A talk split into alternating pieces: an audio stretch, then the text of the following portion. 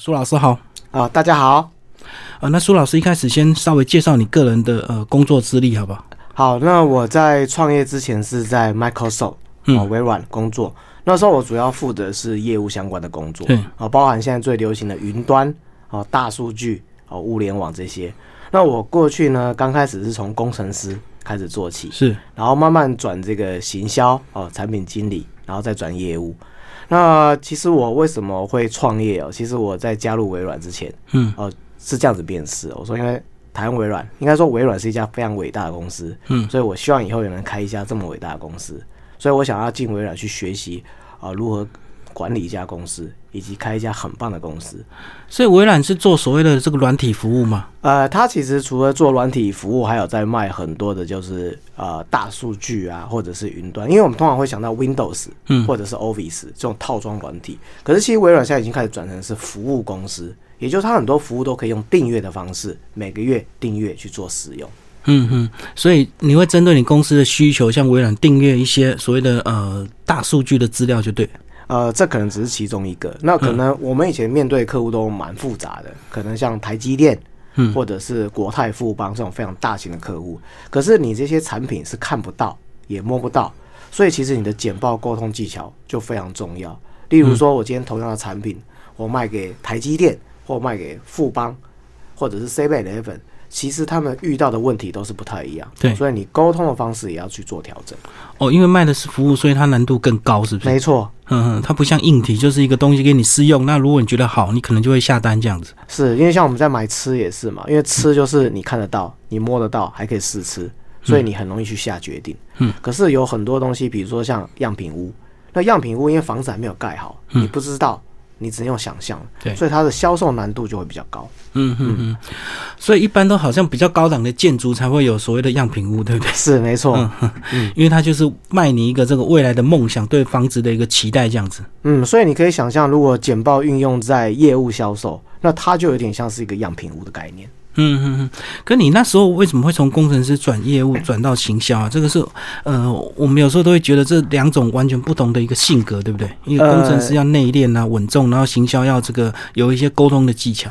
呃，是因为这样，我大概工作第三年就做技术部门的主管。那因为你做主管就要很多的向上沟通，嗯或者是跟其他部门沟通协调，对所以你一开始培养你的这个沟通能力。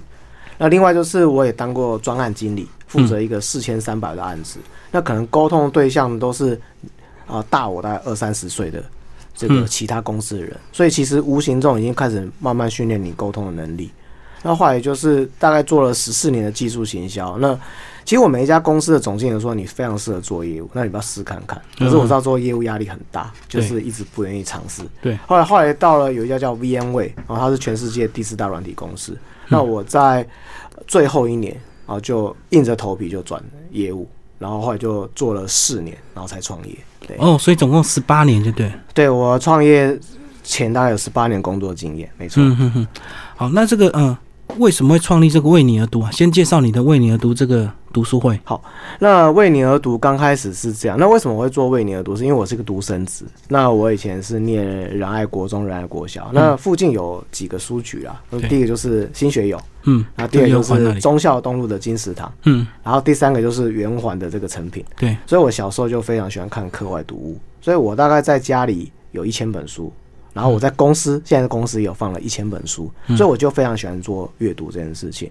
那为什么会选择这题目做创业？是因为科技公司啊，你要很多的钱，你可能要几千万才有办法创业，但是做这种读书会，基本上它的投入成本相对是比较低，于是又选择我有兴趣的，当做是创业的题目。那一开始我们就是找三个素人，也就是不是那种名人说书。那为什么？因为我觉得，如果一本书要找名人来说来说的话，就有点跟读者跟书就会有什么距离感。对，那我觉得找素人说书其实呢更好。那于是我们就这样开始了。那到现在已经累积了五百场活动，线下大概不重复人数大概超过一万三千五百人，所以我们已经成为哦、呃台北哦、最大的这个线下读书会。那后来就开始从书衍生出很多的学院，比如说科技商学院，嗯就是比较专注在业务、行销、趋势类。然后生活学院呢比较偏什么正向啊、嗯。沟通啊。后来我们还有联谊，为什么会有联谊？是因为呢之前呢这个一一人力银行他转投资一个就是联谊的，他找我们合作，那我们做的是阅读联谊，恋爱公寓啊，哎，不是恋爱公寓，嗯。对。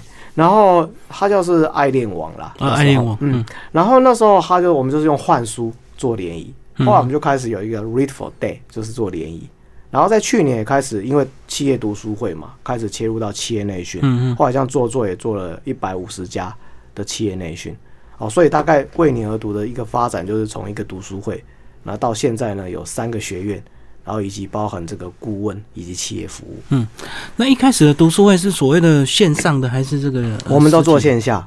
那为什么我会想要做线下？我我分享，因为现在都是做线上比较多。对啊对啊那做线下其实蛮辛苦的，做线，但是我觉得我比较喜欢有温度的接触，所以我觉得我比较喜欢线下，而且我自己有个梦想，因为我非常喜欢成品，成品这家书店。那我今天早上才去成品敦南，因为我就住敦南成品附近，嗯然后他已经开始倒数计时了，对，就我看了有点感慨了。然后，所以我梦想中是这样，我希望有一天为你而读可以开一家不一样的书店。嗯，嗯会是这样。所以为什么我一直比较专注在做线下的原因是这样子。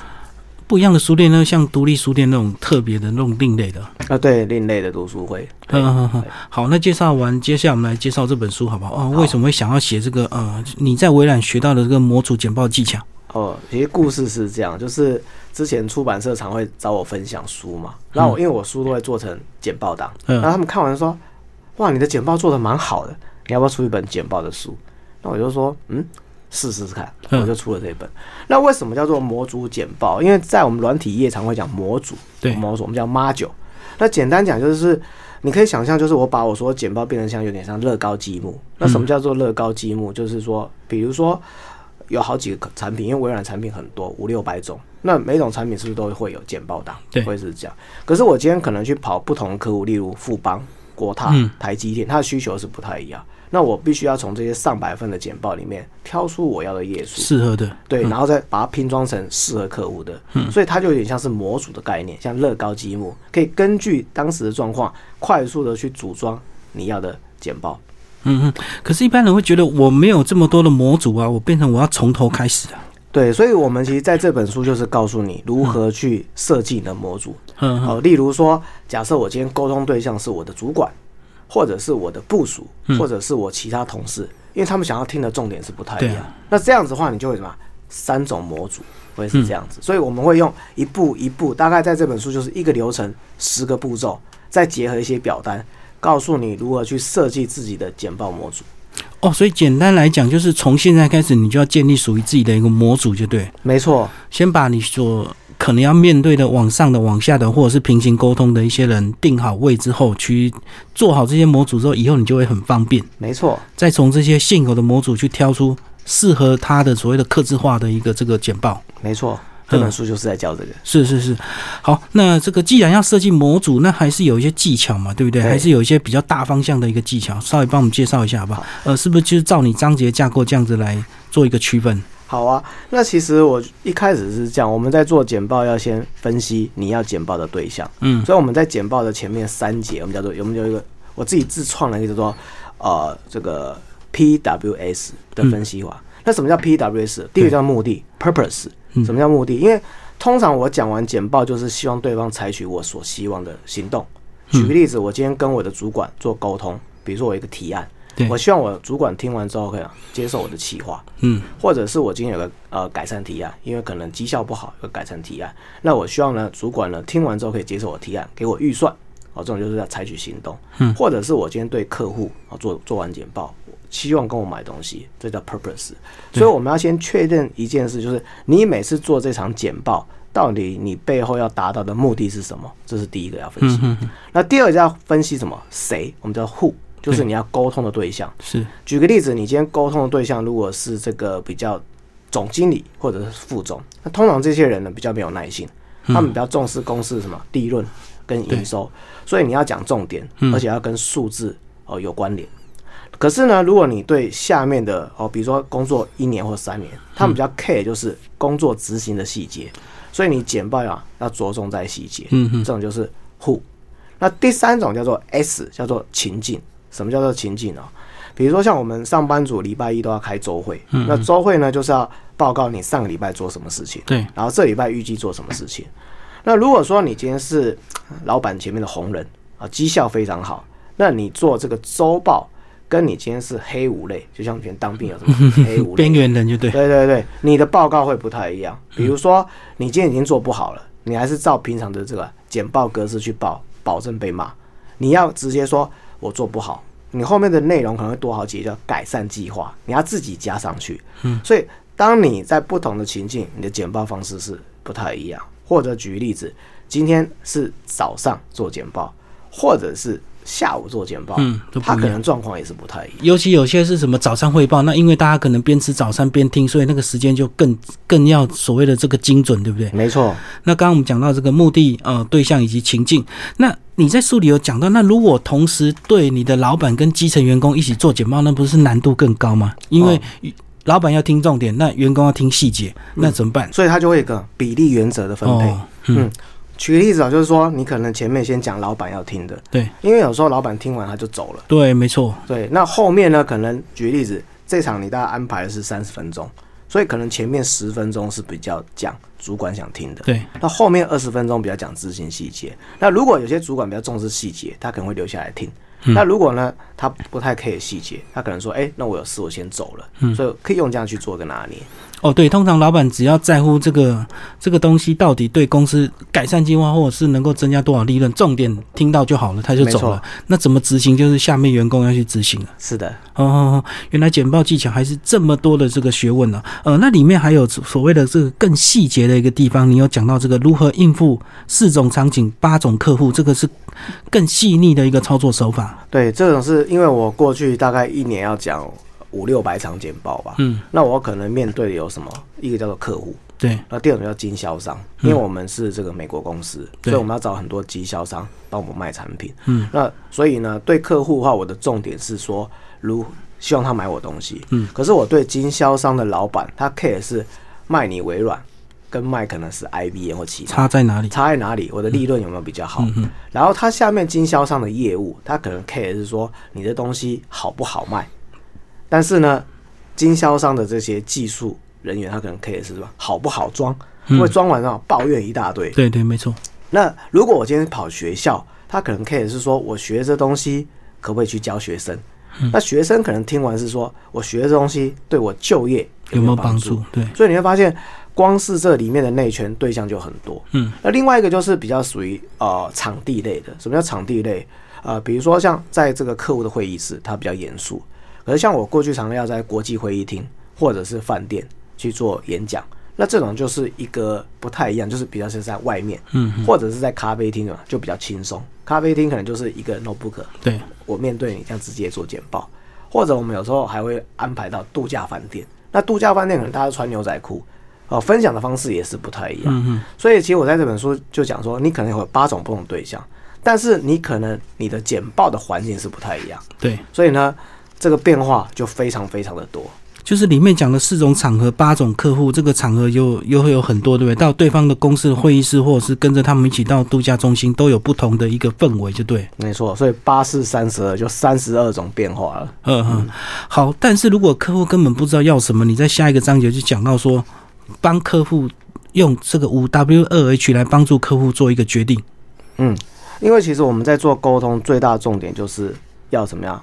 要找到他的问题，或找到他的需求，不然这个对话怎么样，都对话不下去。嗯，没错。那我会讲到这个五个 W 两个 H，是我记得我年轻的时候算蛮年，跟他工作第三年。嗯，那有一次有机会去联强国际去做简报，那联强国际因为我是工程师，对就讲的非常技术。可是联强国际的这个主管，他告诉我说：“你可不可以用五个 W 两个 H 告诉我，对我联强国际有什么样好处？”其实我那时候不太了解哦，所以等于是被人家这个 打击到，就对，因为你讲的太专业，他讲的太专业。嗯，那可能什么叫五个 W H？比如说 How 如何做，你到底如何帮助我？嗯，或者是什么 How much？你到底是多少钱？没错，没错。对，然后或者是 When 何时执行？嗯，类似像这样。所以呢？这是完全不太一样的逻辑。简单讲，我觉得是站在一个经营者的高度去谈你的东西怎么去帮助他。嗯，所以我在这本书里面讲说，其实好的简报你还会问问题，透过问题，包含开放式的问题或者是封闭式的问题，去找出对方的问题以及需求。嗯嗯嗯。哦，所以这个有时候这个讲的太冗长的话，用这个五 W 二 H 来整理的话，也能够帮助到客户，因为或许他们觉得他们亏损，那他想要改善，可是他也不知道他到底要怎么做嘛，所以变成你们在这个呃服务端也要教导他们怎么思考，就对。嗯，比如说我就举假设我今天是卖房子，那今天卖房子，我可能会先问一个开放式问题。对，他说：“哎，苏先生。”呃，你大概买这个房子，你是预计可以要做什么的用途？对，用什么用途？那我可能就讲很多，说，哎，我是一个双胞胎女儿的爸爸，那我希望这附近有学校啊，然后我希望有两个卫浴啊，要不然他会抢厕所，我可能就讲很多。对，那这时候我就可以丢一个封闭式问题。哦，苏先生，我大概已经了解你的需求，所以针对你的问题，我大概会以一个三十到四十平这样的一个平数帮你找物件，那我就说好，这样是不是就是一个好？对，不好？这就是属于封闭式问题，所以简单讲是透过开放式问题完之后，再透过封闭把怎么样要沟通的什么样方向定位。嗯嗯嗯，对，可能这个知道你家的人数状况之后，可能就定好交，就是啊三十到四十平，可能一定要两间厕所，以免这个大家上班有时候要赶着呃会抢厕所这样子，然后就很好聚焦就对。没错。嗯嗯，但在里面有讲到一个这个白板的一个技巧，哎，这本书不是教大家用简报技巧，什么有时候灵机应变，还可以直接拿着白板直接就开始这个简报了。是的，因为哈，为什么会？这是以前我在一家美国公司学，在那个美国旧金山学的。那它的概念是说，因为有很多的主管，他们有小房间，那小房间都会有白板。对。可是有时候我们不见得要开 PPT 去做简报，他的做法是这样，比如说我今天问你啊房子，那我就用黑色。写在这个白板上面。对，完了，第二就是说，哎，你要这个三十到四十平的物件，我可能画个房子，用蓝色。嗯嗯。那那第三种颜色可能是说，你买之后对你有什么样的好处？对啊，比如说哦，苏先生，你买的好处，第一个可能是绿色啊，这个离学校近，所以的你的女儿一下课就可以直接回家了，对，哦，不用再找个安亲班。然后第二是什么样？可能明星学区。然后第三可能附近有什么市场，你买菜又方便，我可以满足你什么老婆的需求。类似像这样，然后可能再用一个红色说，那我的怎么样？哦，大概定价是多少？那这样就在一个白板上面很清楚的什么，把你想要沟通的跟对方讲，这叫白板简报。嗯嗯嗯，所以要因地制宜就对。是的，嗯嗯，或者是有时候你到那边突然笔电坏掉的话，是不是有时候灵机应变这个白板技巧也是要基本要学的？对，比如说像以前我常去公部门啊做简报，那公部门可能很多主任是他其实也没有什么地方可以投影，那他就说来来泡个茶。可是他可能就一个白板就开始讲，对，我们就用白板讨论这样就好了。嗯嗯，对。然后里面还有提到这个便利贴，不同颜色的便利贴也是这个帮助思考的一个技巧。是的，其实我觉得做简报不是马上打开电脑 PowerPoint 直接打。举个例子哦，比如说我要先沟通对象嘛，我可以先拿一个黄色的便利贴，就是你要沟通的对象是谁。那比如说我今天要沟通的是 A 部门苏先生，嗯，然后 B 部门林先生，我就把它打上去。对。那可能第二个颜色便利贴可能是绿色的。那这绿色是哎，呃，A 部门苏先生遇到什么问题？那可能 B 部门的林先生遇到什么问题？嗯，那这时候是不是把他们遇到的问题跟需求就列出来了？那可能第三个颜色便利贴可能是蓝色的，我要对苏先生谈什么内容？对，我要对林先生谈什么样内容？这时候你可能就已经很多张便利贴，这时候你在决定说，好，那我到底简报有几分钟？比如说我是二十分钟或三十分钟，那每一个便利贴我要分配多久的时间？来做简报，这样子就可以很清楚做出你的简报架构以及模组。嗯嗯嗯嗯，好，那谈到后面呢，有个章节就讲到说这个呃微软的一些特别不一样的一个功能。原来微软内藏很多功能是如果你拿出来用的话会吓死人的。跟我们介绍这个章节，原来它它还有还有这个中文翻英文的一个功能呢。是的，我觉得微软在新版的 Office 三六五，因为它结合了云端跟这个智慧，比如说今天有时候我们要做美工嘛。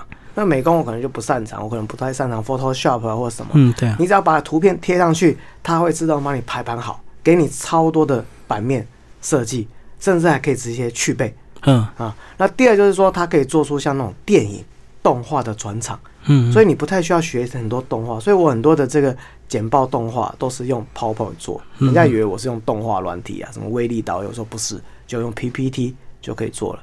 那第三个我觉得最炫的就是说，有时候我们找到一些简报啊，可能很漂亮，可能是英文简报，对，它可以直接用 PPT 直接帮你翻译，那翻译成什么？中文版的 PPT。嗯嗯。另外一个更酷是，有次我去那个呃巴黎人寿，做分享，结果他们的这个法国主管坐在下面，然后他们说：“哎、我们要有英文简报，可是我的准备简报是中文那种，对对。我就直接开即时翻译，所以我在讲中文的过程，下面就自动啊跑英文字幕，这些都是 PPT 它内建的功能，很棒。但是它就结合云端就对，所以一定要连线。是的，一定要连线。那或者有时候我们是要找图片，可是我们没有图片灵感，你在点插入里面就有很多内建的图片，你直接来用就好了。嗯哼哼，所以现在这个好像这个简报技巧，现在也是这个求职人这个必须要的一个基本功能，对不对？是，那因为我自己也是这样，我大概工作第三年，我的面试都不是拿那种 Word 履历，我全部用 PowerPoint 做我的履历介绍，嗯，那嗯对吧？面试几率就增加。所以我觉得其实不是用工作，连面试都可以。哦，人家拿一个 Word 档，你直接拿个 PowerPoint 来简报自己的履历就对。是的，嗯哼，好，最后还有一些实用的小技巧，上台前的准备以及这个声调、速度、表达，这个又扯到所谓的口语表达。这个其实这本书还蛮全面的。对，简报大家分啊，第一个叫做硬体，什么叫硬体？因为有时候我们会接投影机嘛，投影机有些是 HDMI 的接头，对，没错有。些是 VGA 的接头。结果呢，你发现，因为有些投影机公部门可能比较旧，它没有 HDMI，结果你只有 HDMI 接头，哇，没办法投影。对这是最常遇到的。或者很多什么跟那个 Mac 不相容，嗯，那怎么办？所以有时候硬体很重要，或者是现在简报都是十六比九，可是有很多投影机还是很旧，四比三。四比三嗯怎么办？所以这些前置作业都很重要。另外就是软体，有时候你用的动画太炫了，可是呢，人家的这个 PPT，因为有时候他就说你要用我的电脑投影，对结，果是 Office 二零一零。哦，没错，跑不动。对，还有呢，有些最典型就是你在里面镶动画，那动画在你电脑跑得很顺，结果呢跑到别人电脑上像慢动作一样。嗯，对，所以你可。嗯，所以你可能还没有剪报你就已经慌了，嗯嗯，因为整个设备都乱掉。没到位。嗯，你可能花二三十分钟在处理这件事情，那完就开始讲。可是讲话这个语速很重要，我就看过很多人做简报就是这样。像我之前在台大教书就看过很多老师就是各位同学大家好，就这样很平，很平稳，四平八稳。讲了一节课，那大家就睡着了。嗯嗯，所以有时候在做简报是这样，比如说你在讲这一段过程，你发现好像大家都很很了解，所以你可以讲快一点。可是你在讲，你在看大家眼神好像不是那么清楚，这时候你可以放慢。嗯，或者有时候你觉得大家好像没精神，你可以刻意走下台，然后大声一点，那这时候是不是大家就醒了？嗯，再退回这个讲台上面，再放慢一点，这种就是声调语速。对，那另外就是肢体语言。那什么叫肢体语言？因为有些人简报可能比较僵硬，我看到有些人有点像当兵，你知道，插口袋，嗯，哦，类似像这样。那这样子就给人家那种没有震撼力，你吸不住别人的眼光。所以有时候在做简报可以搭配一些手势，哦，所以这些肢体语言都会影响你跟别人沟通怎么样的这个信赖度，嗯或者是他愿不愿意去听你讲。可简报人数啊有没有影响啊？比如说那个一个小会议室十几人，跟所谓的大型的简报，这个可能上百人的，在准备上有没有差别？对，那我举个例子哦，有些人在做简报，他可能站在台上会议室，他可能会很紧张。嗯那这时候你可以选择嘛，适合你的用坐的啊，坐的位置。可是你坐的位置很重要，就是你在，因为你是坐着讲，所以你要看到你的你座位可以看到每个人怎么样的眼神。对，那我觉得这样是很重要的。所以我觉得在小会议室有一些，就是我觉得座位的选择也挺重要的。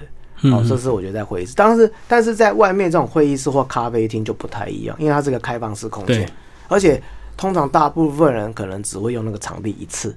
哦，比如像福伦社啊，类似像这样，你可能对对那个场地是不熟的。那我建议那种不熟悉的场地要什么样？要提早去做准备，嗯你才知道说，哎、怎么讲你会比较顺。哎、嗯。那如果是大型的呢，那种那种上百人，哦，大型呢，我像我讲过一千人的，嗯那我大型我建议会更早，甚至我也讲过这种礼堂的。那因为那个其实压力蛮大的，那我觉得可以先上台，有点像这种情境模拟。对，你就虽然都没有人，但你就模拟好像台下很多人。